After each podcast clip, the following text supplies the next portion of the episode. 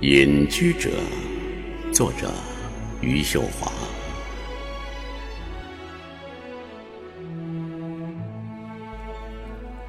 连江水都缓慢了，光阴到了这里，就有停泊的愿望。他允许一个女人在小巷里慢慢走，允许他慢慢的爱，慢慢老。他此刻。已经离舟上岸，他黄金的呼吸被我闻见。他惊诧于红透的树冠，惊诧穿过树冠的晨光和拐角处的牵牛花。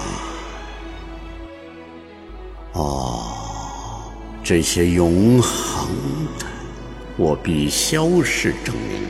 对他们的悲悯。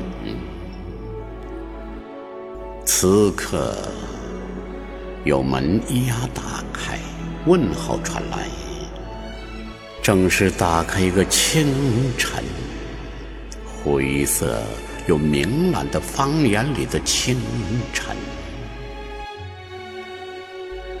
他提着竹篮，而日子在篮底漏不下去。